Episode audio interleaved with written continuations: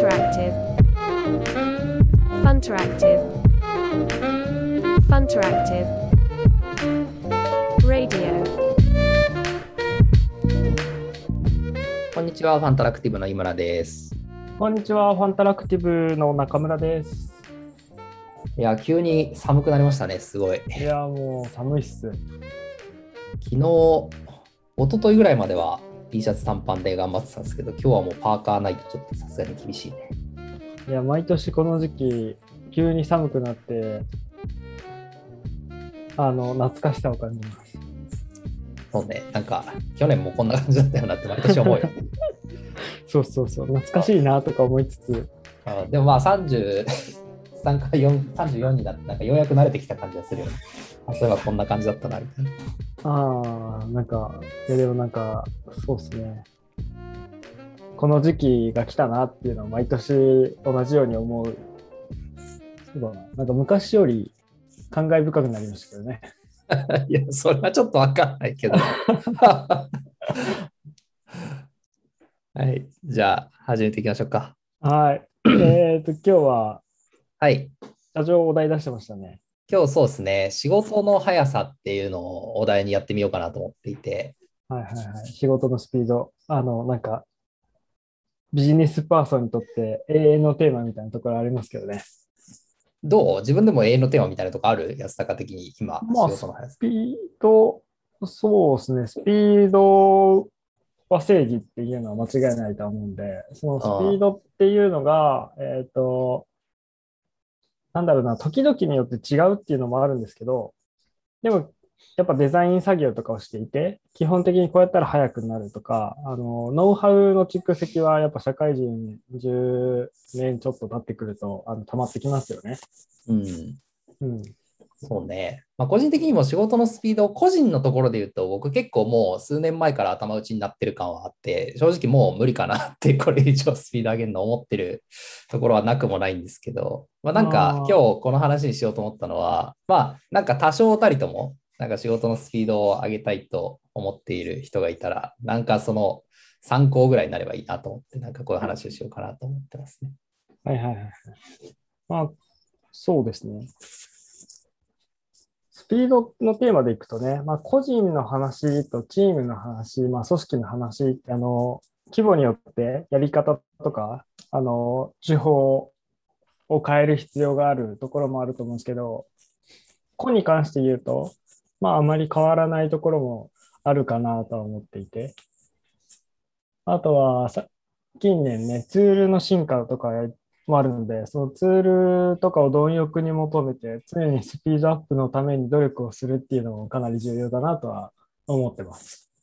そうね、まあ、事事業とか組織の話になると急に難しくなっちゃうんで、とりあえずなんかこう、個人の仕事のスピードの話からはいはいはい。始めたいなと思ってるんですけど、なんか前提として最近すごい思ってることがあって、まあ、仕事ってやっぱりやってると、まあ、僕らね、もちろんあのエンドユーザーとかクライアントとか、うんまあ、あ、と大体の人は会社に上司とかね、そういう経営者とかがいて、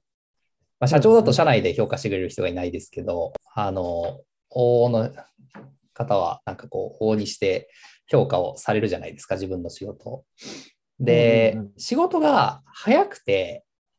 悪いっていうことって多分ほとんどないと思うんですよね。お前なんでこんなに仕事早いんだよみたいなことで評価されないっていうことってあんまりないと思うんだよね。なんか。で、もうちょっと仕事早くしてくれませんかねって言われることあると思うんですけど、で、もちろん仕事のスピードの部分は一つと、まあ、もちろんもう一個は精度っていうのがあって、あの、早いんだけど、すごく間違いが多いとか、なんか早いんだけど全然違うことをやってるみたいなのは、まあ、それはそれでもちろん困るんですけど、でもとはいえ、仕事の精度が低かったりとかっていうのも含めて、なんか速さっていうのは結構いろんなものをカバーしてくれるなっていうふうに思あっていてはいはい、はいはい。まあそうですね。まあ精度が低いっていうところに関して言うと、まあ議論を発生しそうですけど、スピードが速い、まあ結果、あのゴールに一番最初にたどり着くとかいうのは、まあ、あの共感できますね。ね、そう、変数だけで言うとね。うんうん。で、やっぱり僕も仕事してて、なんかいろんなまあ内部の人、外部の人と結構いろいろとチーム組むことが多いんですけど、なんはいかたまにものすごい仕事早い人いるんだよね。なんでそんなに。早いんですか？みたいな。なんか返事しても、すぐなんかドキュメントを瞬間的に修正して帰ってくるし、うなんか、えーみたいな人が、まあ、一応自分もそこそこ頑張ってるつもりではいるんだけど、すごいっすね、みたいな人がいて。やっぱ先回り力というか、あのそういう人って、すごい、あの、なんだろうな、客観的視点がすごい強いなと個人的には思ってるんですけど、うん。あの、最速ゴールをちゃんとイメージして、そこにたどり着くためにどういう To Do があるかみたいなところの落とし込みを瞬間的にバーッとやってる感じはするなと思っていて、そうだね。脅威を感じますね。なんかどちらかというと、ちょっと先輩の方がなんか僕の感じ、すごいこの仕事めっちゃ早いなっていう人、会う機会で言うと、なんか多いなと思って、まあ、もちろん年齢全然関係ないんですけど、あうんうんの、逆に言うと、こう、体力で頑張るみたいなのとまたちょっと違うよなという感じもして。て、でうんうんうんうん。まあそういう方を見てると、やっぱり自分自身も、なんか人にそう思われたいなというか、まあやっぱり仕事しやすいんだよね、うんそういう方って。すごいうん。トントントンって進んでいくからさ、なんか同じ一日喋ってるのでも進む量が全然違うっていうか、でやっぱりまた一緒に仕事したいなって思うし、なんかこの人だったら、なんかすごいお金もらっててもおかしくなさそうだなっていう、なんか違和感が全然ないっていうか、うんうん。うん。なんかそういうのって結構大切だなと思ってて、あの、まあそういう意味では、あそうね。そうそう、そういう方にお会いするたびに、あの、こういう人に近づくにはどうすればいいんだろうみたいな、こう、鬼の速さうんうん。を出すには結構思ってて。あと、スピードが速い人いると、うん。あの、まあ、個人の話からずそれますけど、あの、うんその人に引っ張られるところあるなと思ってて、は速い人が一人いると、まあ例えば僕デザイナーですけど、エンジニアの人めちゃくちゃ実装が速くて、うん。まあ、そこがいい感じにプレッシャーになって、あの、まあ、デザイン早く上げるためにどういうふうな工夫が必要かとか、うんコミュニケーションどういうふうに取るのが適切かみたいなのをめちゃくちゃ考えたりするので、うん。まあ、そういう副次的効果もありますよね。ねそういう速い人がさ、なんで俺みたいに速くできないんだとか言い出すと現代パワハラっぽくなるけど、なんかただチームにそういう人がいてさ、みんながその人を目指す分には別にいいわけじゃうんそうですね。ん。ね、なんかそういうのって結構刺激としては大切だなと思って。うんうんうん。あと、その、まあ、副次的な効果というか、仕事が早いっていうのは、まあ、一時的な、まず、情報なんですけど、結果的にさっきの評価の部分が伴ってくるので、あの、なんかみんな、やっぱやりたい仕事したいっていうか、自分のやりたくない、こういうことはやりたくないとか、こういう仕事したいとかってみんな思ってるじゃないですか。で、多分それに近づくための、なんかいきなりやりたいことやりたいとかっていうのって、あんまり、その、通りづらくて、で、そういう仕事が早いっていう前提があると、あの、うん。まず何やっても、まあ、ししかも早いからさ、なんか失敗も許されるというか、じゃあ、うんとりあえうんず、あの、普段の仕事早いから、じゃあ、これもいいいいんじゃない？みたいな、こういうちょっとやったことないことにも挑戦してみていいんじゃない？みたいな話になるというか、うんうん。で、仕事が遅いとさ、そうそうそうそう、なんかそもそもやることやんなよみたいな話になっちゃうじゃん、なんか。うん。とかを考えると、やっぱ仕事が早くなって、なんかあの人仕事早いよねっていうことを意識させられるだけですごく生きやすくなるなと思ってて、その自分自身が。うんうん多少の失敗も許されるようになるし、まあリカバリーができるようになるし、あとはなんかこう自分のやってみたいことっていうか、にも挑戦できるようになるなっていうのはやっぱすごいあって、うんうん。意見も通りやすくなるというか、まあ、早いからこそトライアンドエラーがしやすいっていうのは間違いないですよね。うん。うん。で、まあもちろんそのもう一個の制度の部分っていうのがあの必要なので、あの、僕も昔自分の仕事を思い出すと、まあ今に比べるとやっぱ精度の低さっていうところ、まあ特になんかうんうん。こう確認がおろそかになって出してるとか、うんうんあの、結果的にもう一回うんうん。なんか誰かのお手を煩わしてみたいなところだったりとか、まああとはなんか純粋にプログラムとかだと、その理解も乏しくて、なんか、あ、うんうん。ここ、あの、例外の処理ちょっと、なんか忘れてたなとか、あの、昔の方が多分そういうのがすごくあって、今の方がなんかこう、より、スピードとしてはあんま変わってないのかもしれないけど、その精度の部分を上げようっていう気持ちっていうのは、割とここ、後半の方っていうか、社会人になってからも、より意識するようになったかなっていうのはあるね。その方が、まあ、さらに速くなるなっていうか、戻しのなさとかも含めて。うんうんまあ、ななんだろう。よく言われる、あの、完璧を目指すのはまず終わらせろってやつうん。は結構、あの、真理だなと思っていて。うん。まずあの、ゴールまでの道が埋まっていて、その後に精度を高めていくみたいなのは、すごいスピードとしても速いなと思っているので、うん。まあ、デザイン作業してるんだったら、素材が、その、キャンパスに全部落ちてる状態を最初に作るとか、うん。仕様が全部網羅できてる状態を作ってから構成を考えるとか、まあ、客観的視点に立ちやすい状態を作ってから、あの、作るとか、直接スピードにつながりますよね。そうだね。うんうん。なんかその実際仕事うんのスピードをじゃあ上げるにはどうするんだっていう話、まあ今安坂が言ってたみたいな、そういう客観的にみたいなところとかっていうところが仕事のスピードを上げるのに大事なことになってくるかなと思うんですけど、うんなんか、まあ一般的にそのスピードを上げるっていうと手を早く動かすとか、なんか作業スピードを上げるみたいなことが、まあパッとイメージに上がりやすいというか、でも、まあ、もちろん昔なんか僕もあのタイピングソフトでめっちゃタイピングのスピードを 上げたいみたいな思った時ありましたし、まあ、それも大事ですけどね。そうそうそうそう、いやなんかそれはそれで結構大事だなと思ってて、やっぱりなんかできる営業の人とか見てるとさ、タイピングの速度半端ないじゃん。なんか、えー、そんな勢いでメール打てんのみたいな。。俺エンジニアかな、この人みたいになるもんね。いや、むしろ早いよね、エンジニアより全然。だって打ってる文章の量が違うもん。あいやもうだそういうのを見ると、やっぱりそういう基礎力みたいなのは大事だなと思う一方で、多分大半の時間を縮めるのは、作業スピードというよりかは、なんかこう、うん無駄をなくすっていうか、あ。うんうんうんうん。で、やっぱりなんか作業早いなっていう人と遅いなっていう人の違いを見てると、そこの無駄が多いなっていうのはやっぱ結構感じるところあるんだよね。うんうん。で合理的な思考と、うん、あの、無駄のないっていうところは、あの、やっぱり客観的視点かなとは思って。うん、俯瞰力？いや、俯瞰で見るのは難しいんですよね、やっぱりね。まあ、我々はね、その美大受験のデッサンを通じて俯瞰的、こそうですね。離れてみるってやつですね。離れてみるのを叩き込まれてるんで、うん。まあ、デッサンでもね、手前と、まあ、要はなんか部分的に書き始めるみたいな、みたいな。最初はなんか構図を取ってから、こう、全体にまず手を入れるみたいなね。ぼやぼやぼやってなんか全体ができていくみたいなことはうん。割とやれって言われるんですけど、まあやっぱ初心者の人だとね、一番手前にある、あのー、ビール瓶のラベルから書き始めるみたいなことがうん最初は起こったりするんですけど、まあそうじゃないよねっていう。リンゴがあるからリンゴを終わらせちゃおうみたいなね。そうそうそうそう。でもあれは一つずつ言っちゃうとね、あのバランスが取れなかったり、整合性が取れなかったりするんでね、あの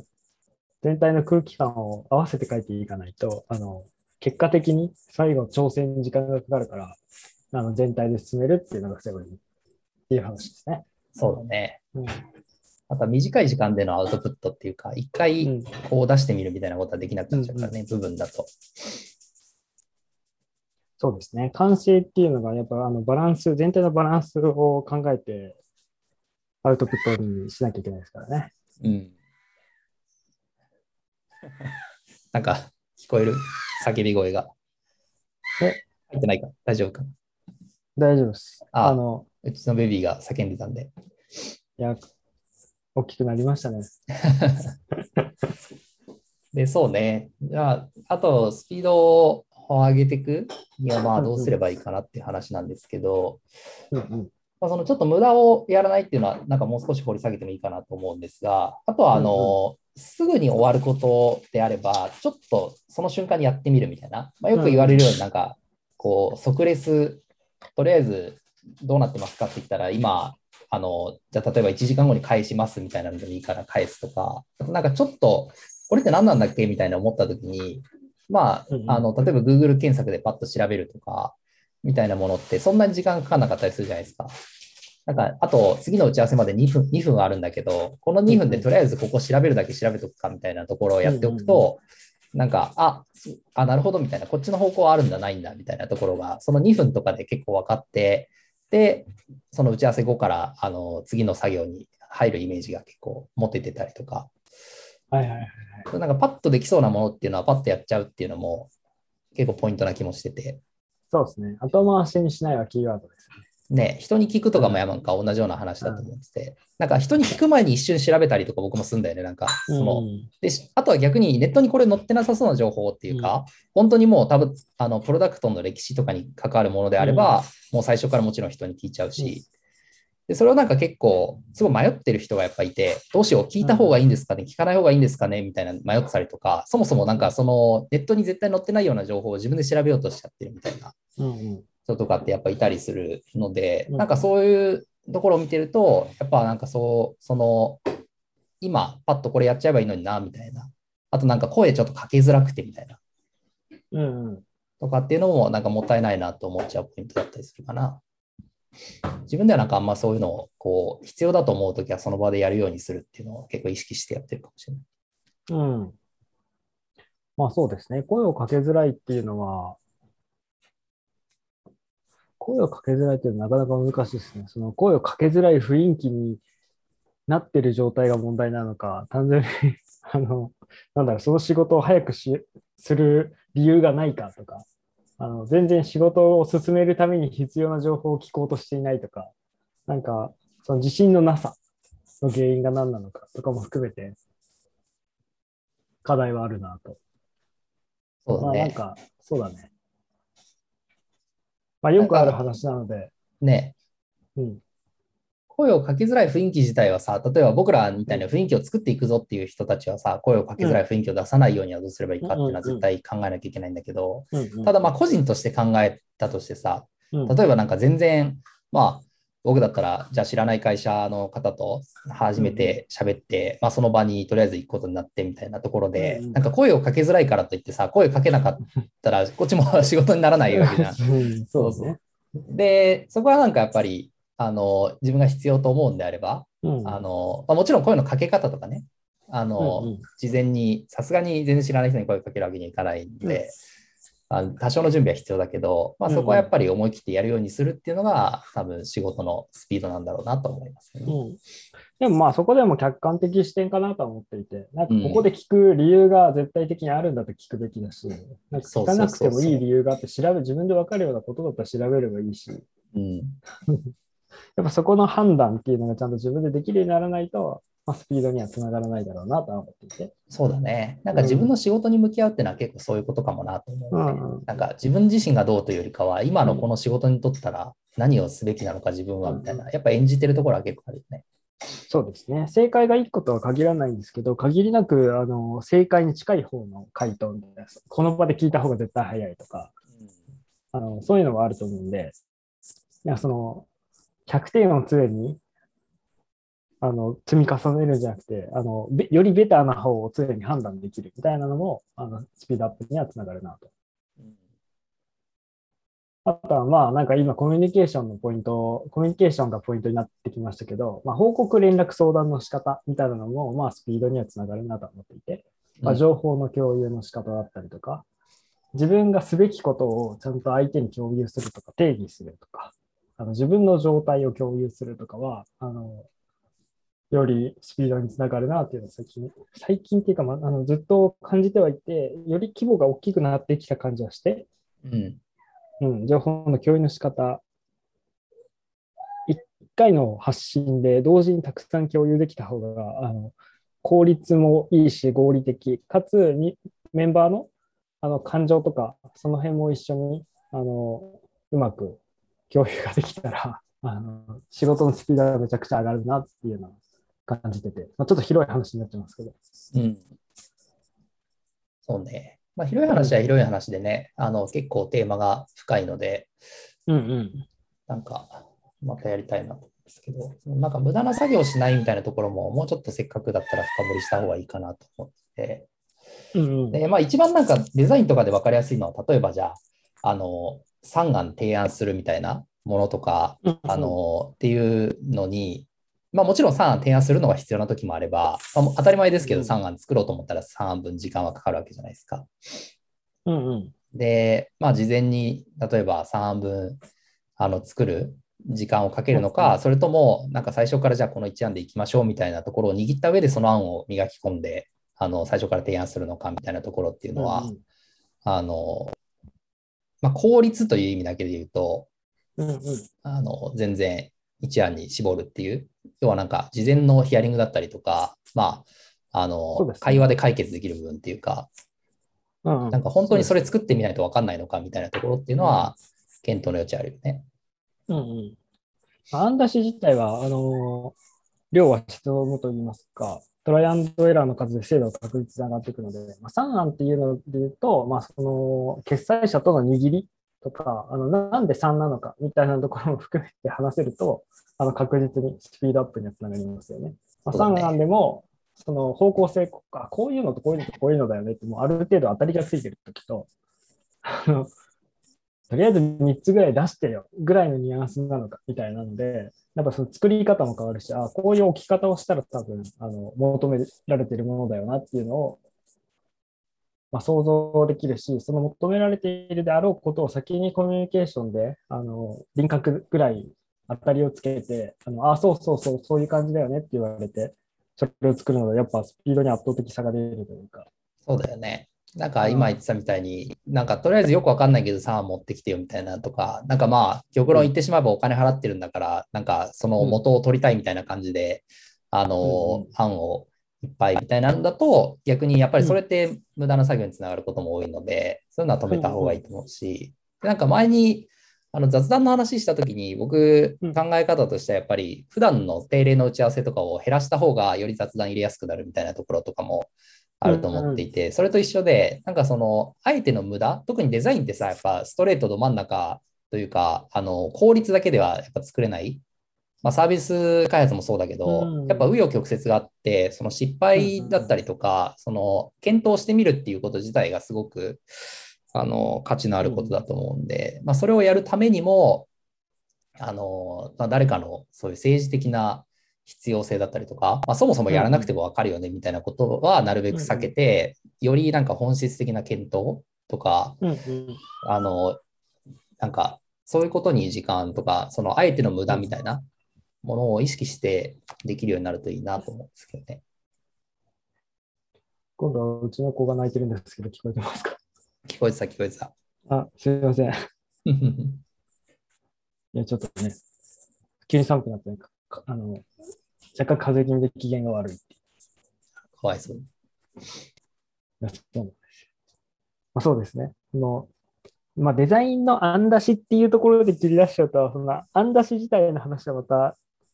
なんだろう、案っていうので、幅の出し方とかそういうのの話になってくるので、すごい広い話になっちゃうなと思って、あの別のところに今思考がいってしまったんですけど、ただそのコミュニケーションで輪郭を捉えて、あの、導き出していく。みたいなのがやっぱスピードにつながりますね。そうだね。